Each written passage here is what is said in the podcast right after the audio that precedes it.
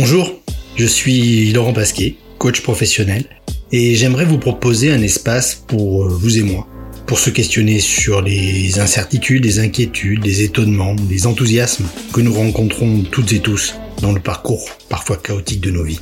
Comme vous, je doute, je cherche, je me questionne sur ce qui fait irruption dans nos vies sans nous demander notre accord et ébranle nos certitudes. Ici, pas de recette toute faite du type vous gagnerez en sérénité en 5 minutes par jour ou trouver le bonheur grâce à cette pratique quotidienne. Non, juste de l'espace et du temps pour prendre un peu de hauteur et pour tenter de grandir vers une nouvelle version de nous-mêmes, peut-être un peu plus éclairée.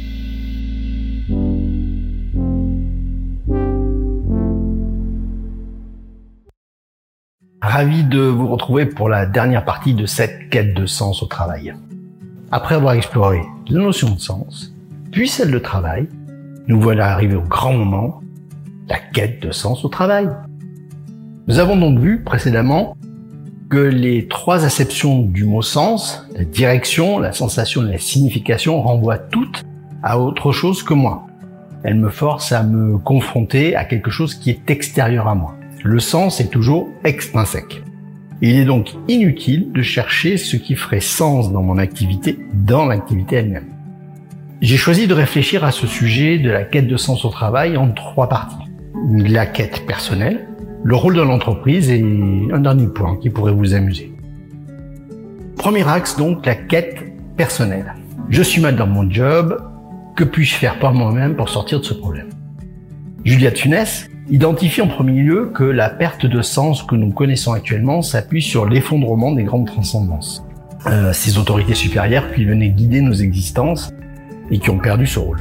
Euh, la religion, dans le sens où si la religion persiste aujourd'hui, c'est en tant que foi personnelle, mais ce n'est plus une autorité qui guide les existences, du moins majoritairement.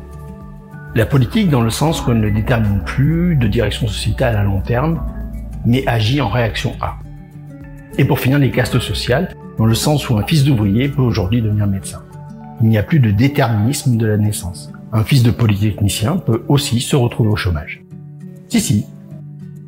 Ce qu'elle soulève ici, c'est qu'aujourd'hui l'individu doit être apte seul à trouver le sens de sa vie. Le sens devient une responsabilité personnelle. Comme nous passons aujourd'hui la majorité de notre temps au boulot, il était logique de voir dans l'entreprise une nouvelle sorte de transcendance qui pourrait donner un sens et me guider. Mais l'entreprise n'a pas su répondre à cette attente. Alors certains diront que ce n'est pas son job. Ça, nous y reviendrons dans la seconde partie. Mais la seule réponse de l'entreprise, en guise de guide, c'est les procédures. Et évidemment, c'est une cause première de perte de sens. La procédure pour la procédure. Aussi, la première option qui vient naturellement à cette non-réponse, dans la reconquête de sens individuel, c'est de tout plaquer. Quitter ce boulot qui m'afflige chaque jour un peu plus et me courbe les chines. Aujourd'hui, euh, la crise de la cinquantaine ne se caractérise plus par le démon de midi, mais par le besoin de revenir à des métiers manuels ou tournés vers l'humain. Et parfois même plus tôt, déjà à 30 ans, de plus en plus de jeunes surdiplômés font ce même choix. Alors je parle bien de métier, pas d'emploi. J'ai précisé la différence dans l'épisode sur le travail.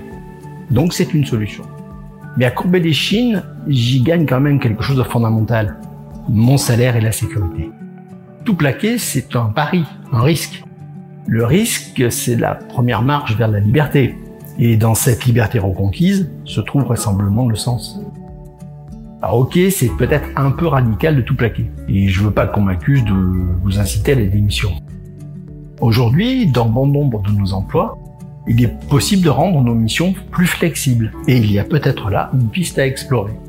Mettre de mon individualité dans ce que je fais pour me réapproprier mon travail et donc y remettre ce que je considère comme du sens. Ce n'est pas toujours facile, mais pas impossible si votre employeur est capable de l'entendre. Et à une condition non négociable, comprendre clairement la finalité de mon travail. Si l'entreprise explicite la finalité de ce qu'elle fait et en quoi ce que je fais sont importants et concrets, on peut trouver de la liberté dans ces actions contournant la soumission aveugle au process. On peut jouer avec les règles en les comprenant vraiment et en les adaptant pour être plus en accord avec moi et ce qui fait sens pour moi. C'est ce qui a réussi ma dernière cliente. Évidemment, on n'est jamais réellement totalement libre dans le travail, ou même dans la vie. Mais il y a un espace personnel à se construire ici pour retrouver du sens.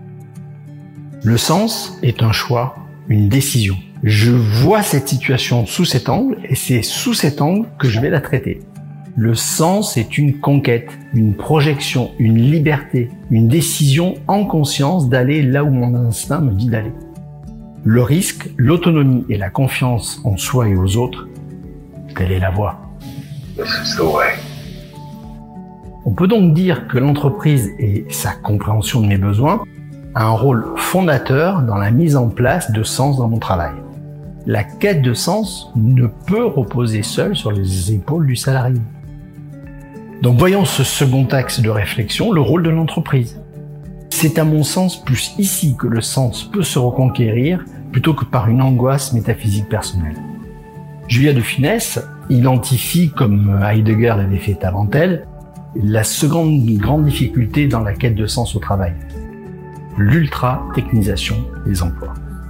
Quand nous appartenons à de grandes boîtes, l'emploi est hyper fragmenté, en tâches hyper techniques, dont l'objectif final est totalement immatériel et obscur. Mais c'est aussi de plus en plus le cas dans des entreprises à taille humaine. Pour illustrer cette idée, Juliette Funès prend euh, l'exemple d'un salarié rencontré dans une entreprise où il faisait une intervention, dont le travail est défini comme coordinateur de flux transverses.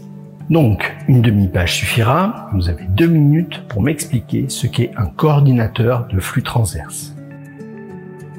L'ultra-technicité est l'inverse du sens. On plonge dans le Brésil et on transforme un employé en une ligne dans un organigramme. Les entreprises se sont focalisées sur les moyens au détriment des fins. Le moyen n'est pas la finalité. Quand on fait du moyen une fin, il y a un non-sens. Aujourd'hui, l'entreprise fait plus, innove plus, mais pas pour une finalité ultime associée à un objectif éthique, mais juste pour survivre dans un marché ultra concurrentiel. S'il n'y a pas d'objectif supérieur que la survie de l'entreprise dans ses actions, ça produit un non-sens. La réussite pour la réussite, l'argent pour l'argent, le travail pour le travail, innover pour innover.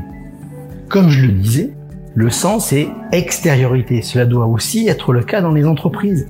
Pour fidéliser ses collaborateurs, les entreprises mettent encore en valeur leur propre réussite. Elles tournent sur elles-mêmes. Restez avec nous, on est les meilleurs. Mais ça, c'est vendre un poste sans vision. Ça vend pas de rêve. Un jeune de la génération Y s'en fiche royalement, et je vous parle pas de la génération Z. Si on est ingénieur et que l'on veut travailler avec Elon Musk, c'est pas pour la taille de son entreprise et certainement pas pour la personnalité formidable de cet homme.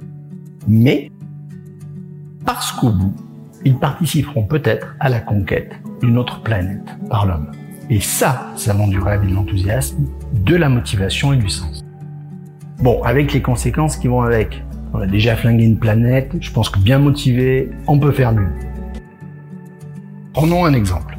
Euh, une entreprise spécialisée dans le domaine de la formation si elle ne met pas en valeur son objectif principal, c'est-à-dire sortir Alain, Rachel ou Yacine de la galère du chômage, mais plutôt son catalogue super riche, son accessibilité par le CPF ou le nombre de stagiaires formés avant, comment faire pour que la personne qui a Alain, Rachel ou Yacine au téléphone pour la première fois arrive à concevoir quelle est la première qui les conduira à retrouver du boulot?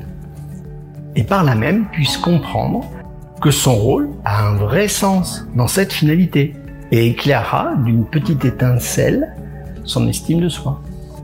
Ils ont enfin du boulot, c'est parce que j'étais là au début de leur parcours et que mon accueil les a rassurés. Ne pas pouvoir répondre à la question du pourquoi je fais ça, c'est se déshumaniser. Répondre au téléphone en suivant une procédure standardisée et invariante ne peut produire que du non-sens. Je fais ça comme ça parce qu'on m'a dit de le faire comme ça. Mais elle est où là-dedans la part de moi-même? La procédure uniforme sans autonomie pour le salarié est la mort du sens. Et j'avoue que cela me questionne sur le sens justement de ces grâles que sont les certifications qualité des organismes de formation.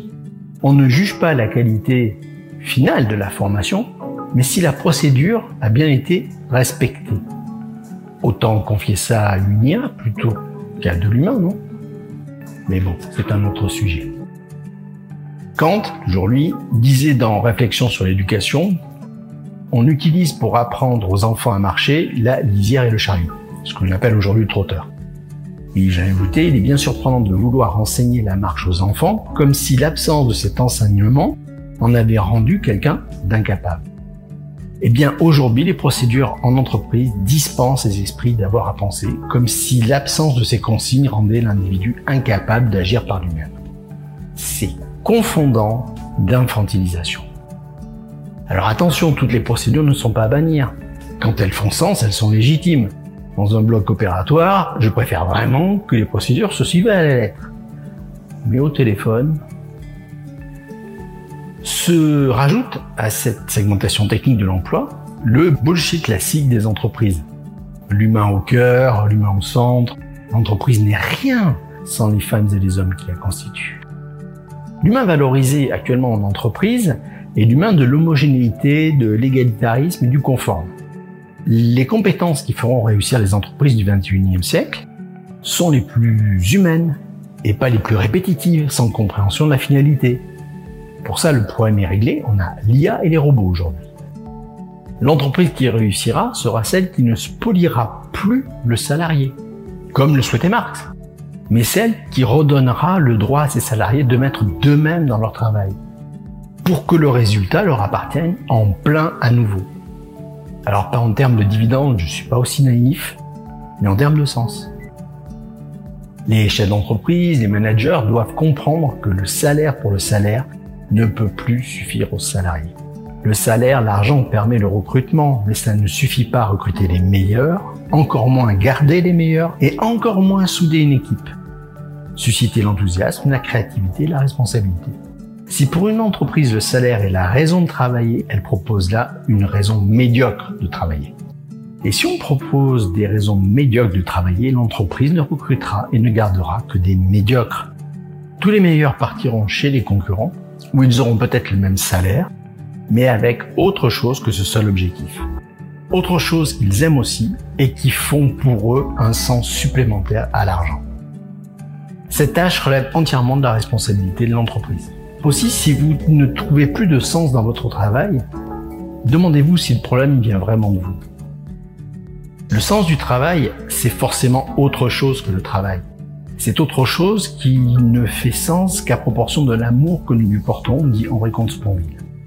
Alors, on ne va pas se mentir, tous les salariés viennent au boulot, comme son nom l'indique, pour un salaire. Mais ils doivent y trouver de la joie, parce qu'ils se réjouissent à faire ce boulot l'entreprise de demain doit trouver quelque chose qui ne manque pas, mais qui réjouit et qui permet d'aimer le travail que font les salariés parce qu'ils y trouvent du sens. Pas la valeur travail. Nous avons vu que ça n'avait pas de sens. Mais par exemple, de meilleures conditions de travail, euh, une meilleure ambiance, de la convivialité, et pourquoi pas un sentiment de plus grande utilité sociale, avoir le sentiment de participer à une aventure collective exaltante et surtout s'épanouir soi-même, de travailler en harmonie avec ses valeurs morales personnelles, de progresser soi-même davantage. Offrir à ses collaborateurs plus de sens qu'un simple salaire dans le travail, c'est une question de survie économique. L'entreprise de demain n'aura plus de salariés en quête de sens si elle valorise vraiment en profondeur le capital humain en offrant le droit à la prise de risque et à l'audace. Sans prise de risque, sans oser prendre des décisions, on a affaire à des robots et pas des humains pensants. Deux, une réponse au pourquoi je fais ça. Trois, la confiance. On n'est pas un humain, on ne passe pas à l'acte, on n'agit pas à partir de soi-même si l'on n'est pas dans un climat de confiance. Et me voilà arrivé à mon troisième axe. Et si finalement, on s'en foutait de la quête de sens au travail? Gordon Pennycock, chercheur en sciences cognitives, a développé le concept de bullshit pseudo-profond.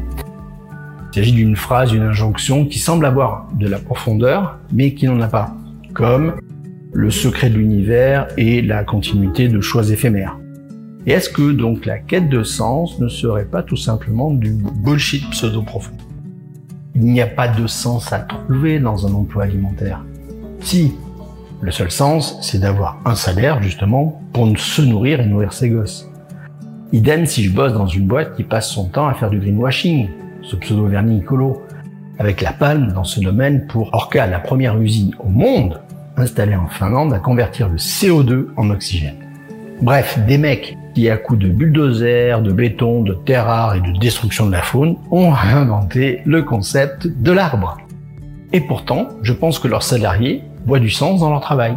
Une mission pour l'humanité, grâce au bullshit pseudo-profond. Attention, complot facile pour briller en société. N'y a-t-il pas une idée consciente de plonger l'individu dans sa quête personnelle, souvent vaine, sens, pour que justement trop concentré sur son nombril, il oublie les vrais défis fondamentaux de notre monde Il y a eu l'humain et le cœur vivant de l'entreprise, et maintenant n'y aurait-il pas un il faut mettre du sens dans son travail avec deux conséquences évidentes.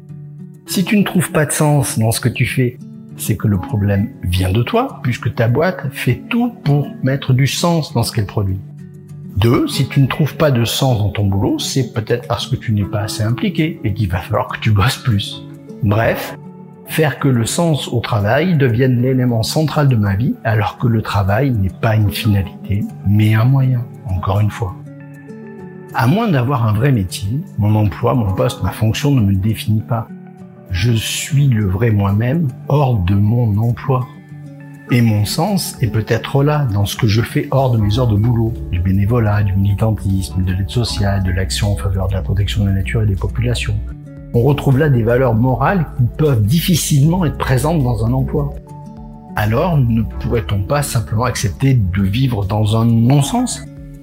Après tout, s'il n'y a pas de sens à trouver, à chercher, eh bien, peut-on peut-être simplement oser vivre hors de toutes les voies tracées, hors du commun et hors des injonctions? Rejoindre ici l'homme absurde de Camus, ce qui boucle la boucle de ma trilogie. Je vous laisse sur ce dernier questionnement. À vous de choisir sur ces trois propositions celle qui vous paraît la plus cohérente pour vous. Euh, le sens au travail comme quête personnelle, comme le devoir de mon entreprise, ou tout simplement renoncer à le chercher. Le vrai sens de la vie n'est peut-être pas dans le travail. Et moi je vous dis simplement à bientôt.